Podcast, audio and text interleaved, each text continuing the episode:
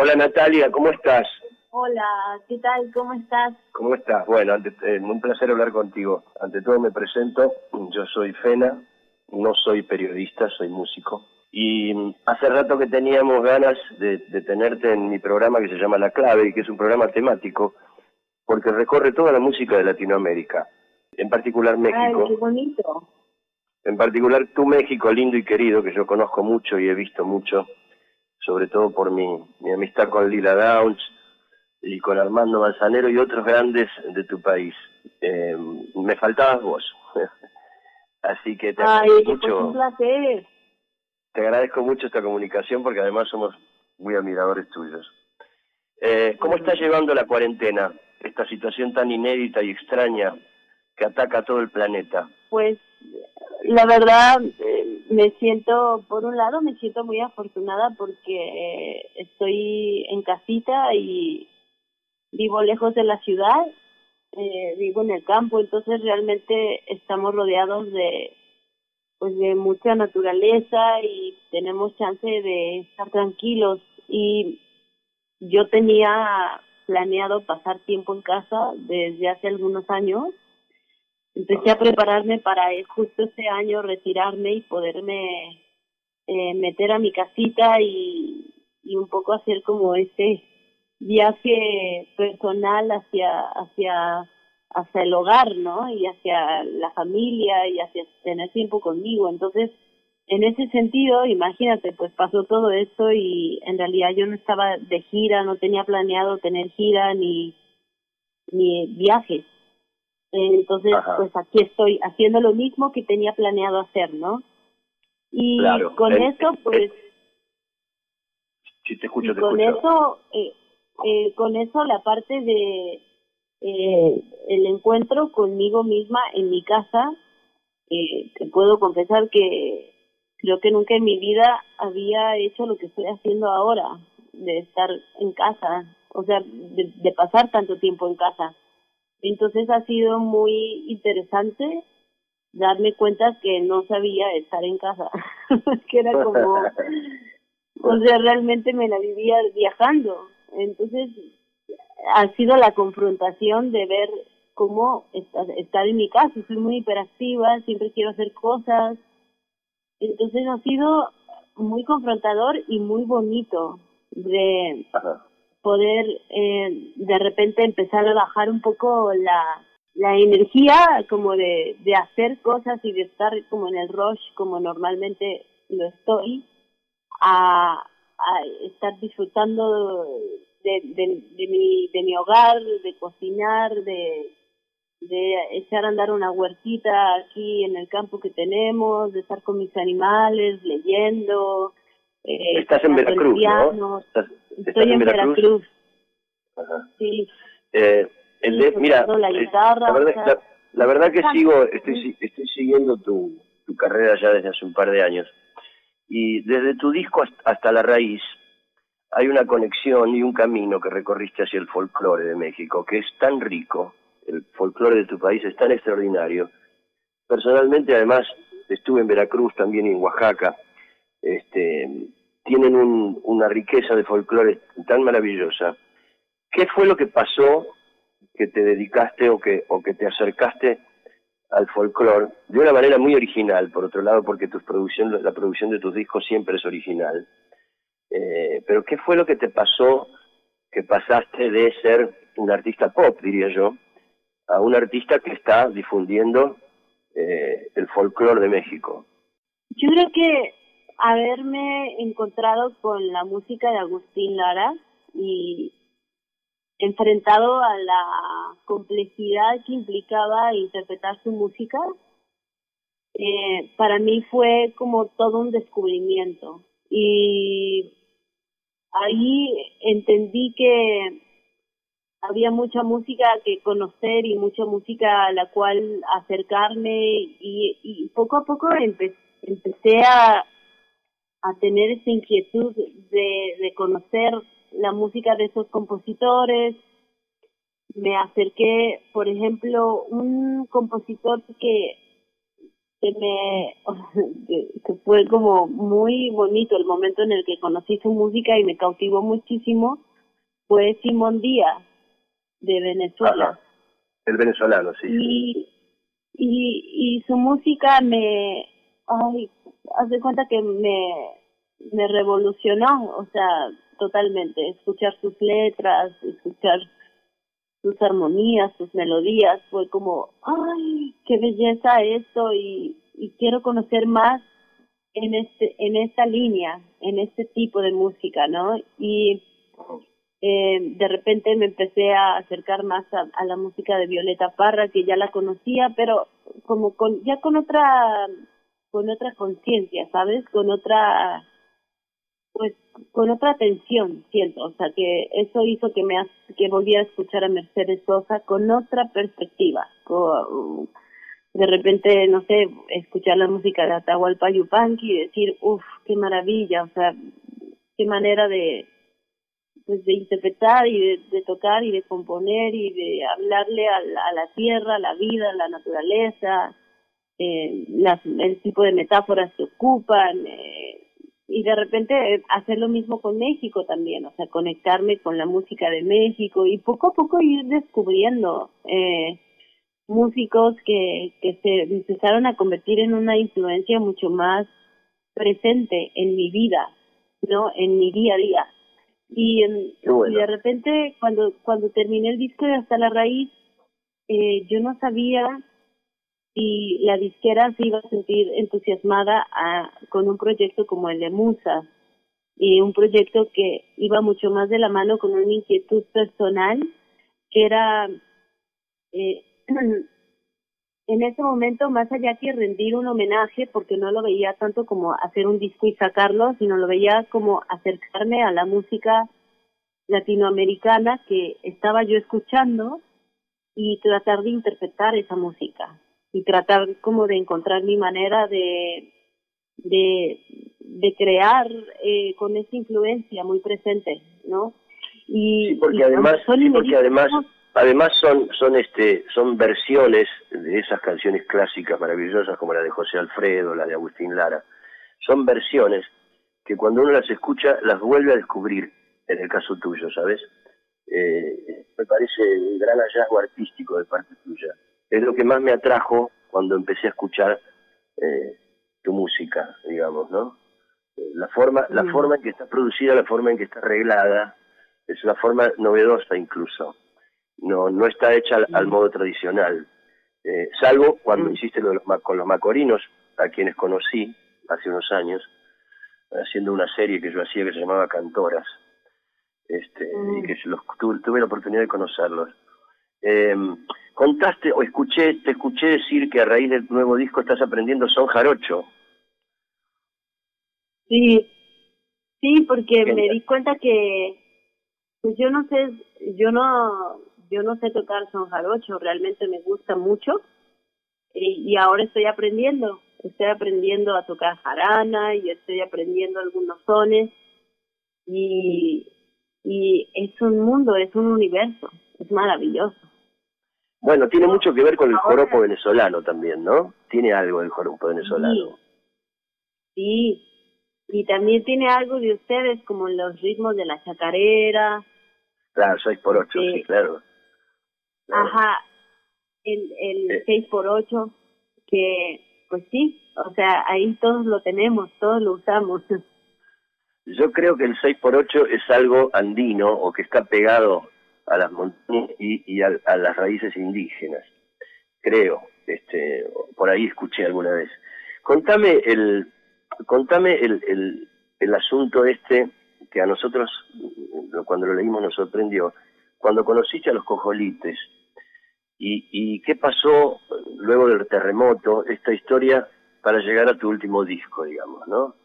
Para que lleguemos a tu último disco. Me encantaría que le cuentes a la, a la gente, a los oyentes de Radio Nacional, cómo fue esa experiencia de un canto por México. Pues, um, el día que conocí, yo conocí a los cojolites hace muchos años en un festival en donde coincidimos eh, y me tocó verlos en concierto y, y fue la primera vez que los vi y mm, me enamoré, o sea, de lo que, de lo que escuché y de lo que vi fue como, qué cosa, esta banda es como de esos conciertos que te, que te sacuden, ¿no?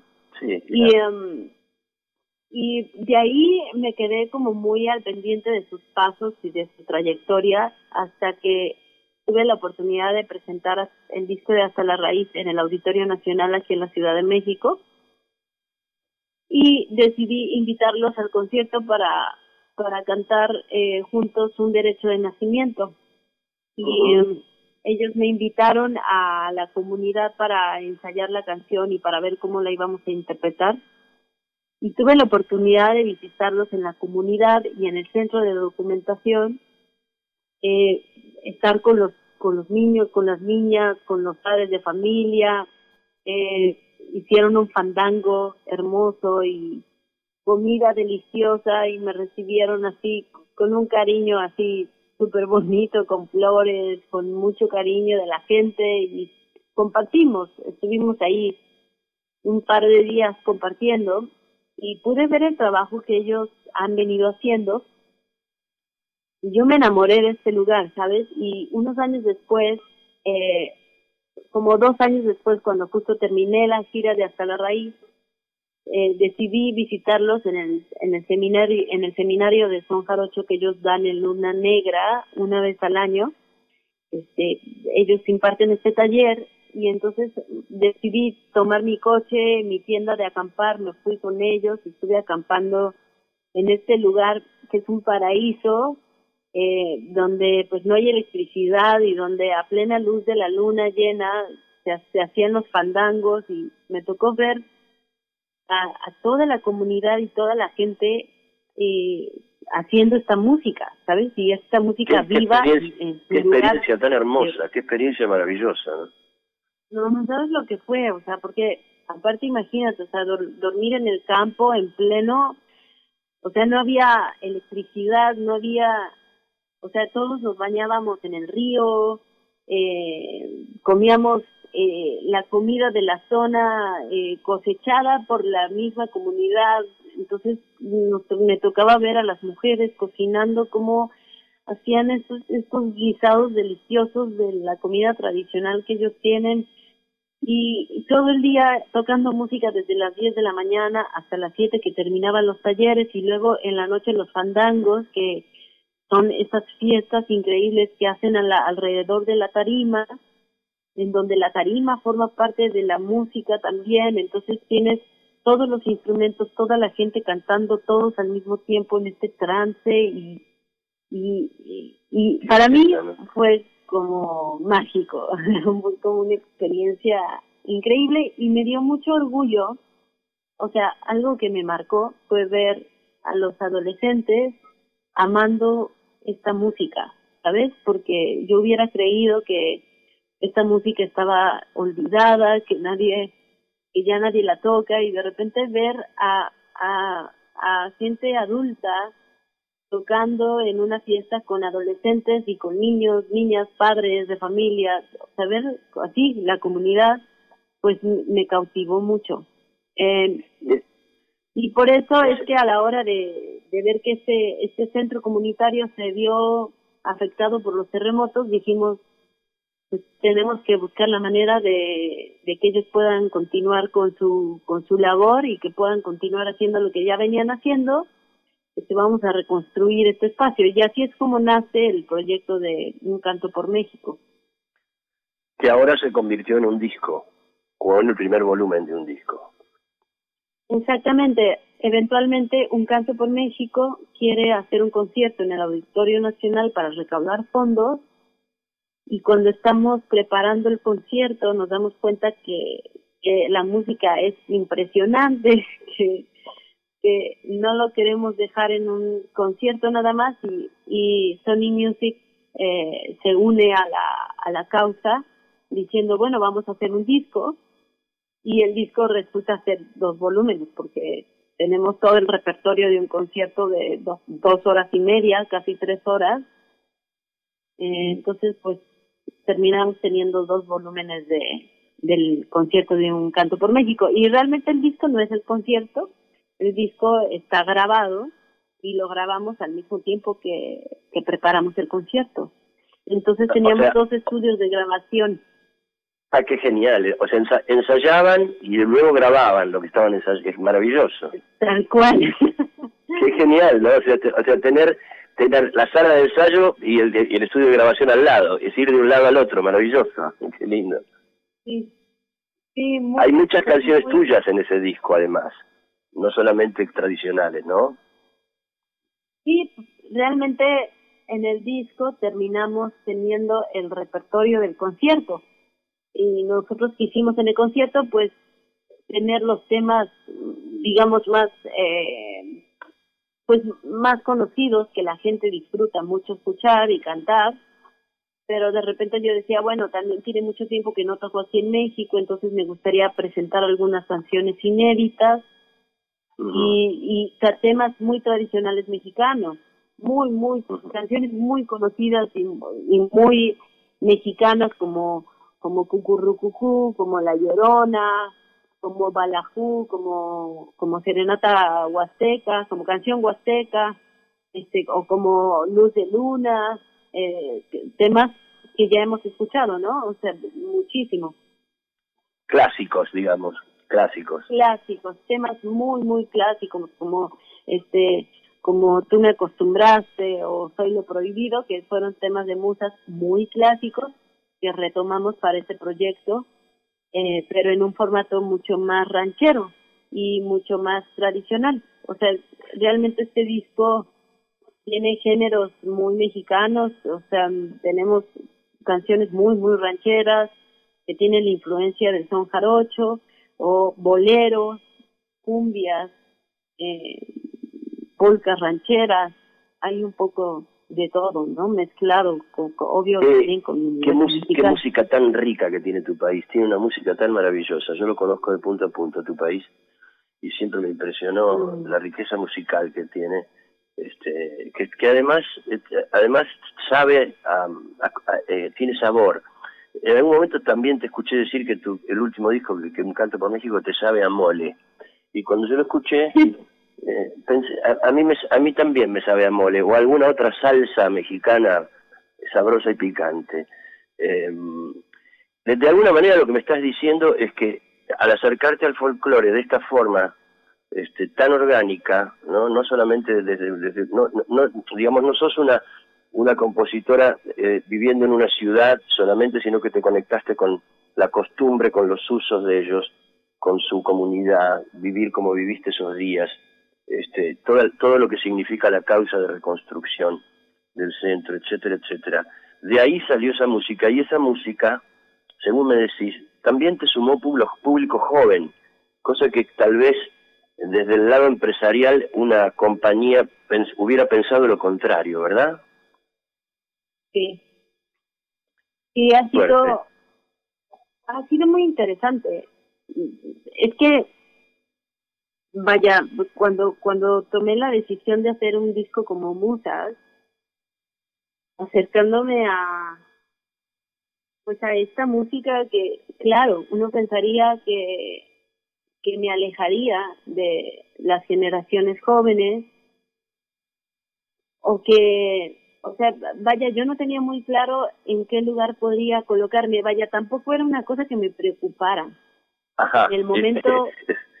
claro este, en el momento, o sea, lo que yo quería era aprender y investigar y, y mejorar mi manera de componer y conociendo el trabajo de otros artistas y interpretando canciones de otros compositores. Y, y cuando cuando tú como pues tú tú seguro lo lo vives también o sea cuando como músico tratas de entender el trabajo de otros músicos, aprendes muchísimo. Claro. Empiezas a desarrollar una, una habilidad también o un músculo que enriquece lo que tú haces. O sea, de repente ya tú, se te ocurre una canción y dices, ay, mira, esta canción que acabo de componer tiene tiene un aire a, eh, a, a, a, tal compositor o a tal canción que escuché de tal, o sea, sientes como estos tintes totalmente, y esas influencias musicales. Totalmente. Y eso, era, eso era mi inquietud, realmente, eso era lo que yo necesitaba hacer. Y em, me sorprendió mucho ver cómo la gente reaccionó, o sea, eso para mí fue como muy, muy sorprendente, como, como ver cómo reaccionaban a canciones que, yo le hacía, a, por ejemplo, hay, hay una canción que tengo que se llama Mi Tierra Veracruzana que me sorprendió mucho ver cómo la gente de otros países la cantaban, como como con tanto amor. qué, magia, que, qué magia que produce eso, ¿no? Es la magia, esa, la música produce esa magia. Yo, hablando de lo que estabas diciendo recién, eh, Paul McCartney dice que todas las canciones que compuso en su vida lo remitían a otro, a otro compositor. Que siempre él pensaba en un compositor y, y hacía una canción pensando en ese compositor y esa canción era otra, pero que tenía tal vez el alma de aquella que él había pensado, que es lo que generalmente podríamos, podríamos definir como influencias ¿no? Ahora, de esas influencias, de esas influencias a vos te salieron cosas maravillosas. Eh, tal vez pensando en Agustín Lara en algún momento te habrás sentado y habrás, te, habrás puesto a componer pensando en él. Y, y se generó una cosa diferente eh, con, el, con la misma alma. Eh, eso pienso. Me parece eh, maravilloso. Lo, todo, todos tus últimos discos me parecen maravillosos, así que por eso te queríamos tener un rato, aunque sea en este programa que se llama La Clave, y que, como te dije antes, es un viaje por la música de toda Latinoamérica. Eh, Natalia, te agradezco mucho esto, te agradezco mucho esta, esta entrevista. Vamos a pasar música tuya eh, en, este, en este programa. Vamos a pasar música tuya y de algunas otras eh, colegas tuyas que queremos mucho también. Ay, pues qué placer compartir. Muchísimas gracias. No, gracias, muchas gracias a vos. No te quito más tiempo, sé que tenemos poco tiempo. Así que te vuelvo a agradecer. Y ojalá que, ojalá que tus años sabáticos sigan siendo tan productivos, Natalia. todavía no, todavía no tengo mi año sabático. bueno, bueno, pero si funciona de esa manera, estamos todos felices porque vamos a tener muchos discos hermosos compuestos en años sabáticos frustrados. claro, Ay, no, creo que una cosa que me he dado cuenta en mi tiempo sabático es que no puedo tener tiempo sabático. me, encanta, me encanta. No, no sabes, lo que fue hacer este proyecto fue mágico, poderosísimo. O sea, la fuerza que ese proyecto no me dejó, no me dejó. Así, no, no pude, no pude decir que no a, a la posibilidad de grabar esta música, o sea, y hacerlo no podía decir que no. Y una última pregunta, ¿cómo, eh, por, qué, ¿por qué elegiste o, cómo elegiste a los invitados? Que tienen, que algunos, algunos tienen mucho que ver con ese mundo, digamos, y otros no. Por ejemplo, Drexler o, o, eh, Café Tacuba, Manuel de Café Tacuba tienen que ver, pero por ejemplo los auténticos decadentes, ¿no? Que hacen una música mucho más festiva acá en Argentina, que son muy conocidos.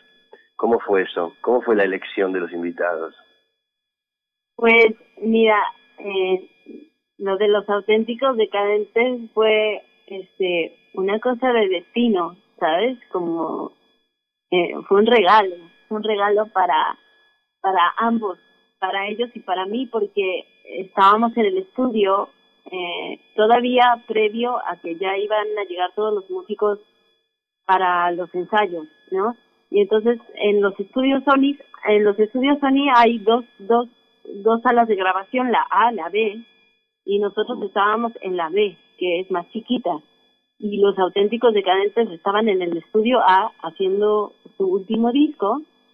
Y, y de repente nosotros estamos en el estudio B grabando unas guitarritas y grabando unas guías y en el y escuchamos una fiesta al lado y decimos ¿qué es toda esa fiesta que se traen aquí al lado? O sea, que le bajen al volumen, por Dios, o sea, este, estamos en un estudio de grabación con aislante en las paredes y hasta acá llega la fiesta de aquí al lado. O sea, yo quiero ir a ver quién está aquí al lado haciendo esta fiesta.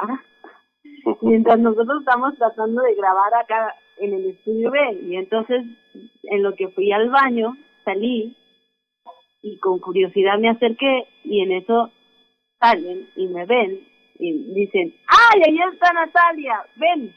Y entonces me jalan y me meten al estudio y me empiezan a empujar, eh, todos en el medio de esta fiesta me están empujando adentro de la cabina y, y está sonando la canción de Golpes en el Corazón de los Tigres del Norte, que ellos están grabando, y entonces me meten a la cabina y empiezo a cantar y de, repente el ingeniero le pone rec al micrófono y estoy cantando con los auténticos decadentes golpes en mi corazón.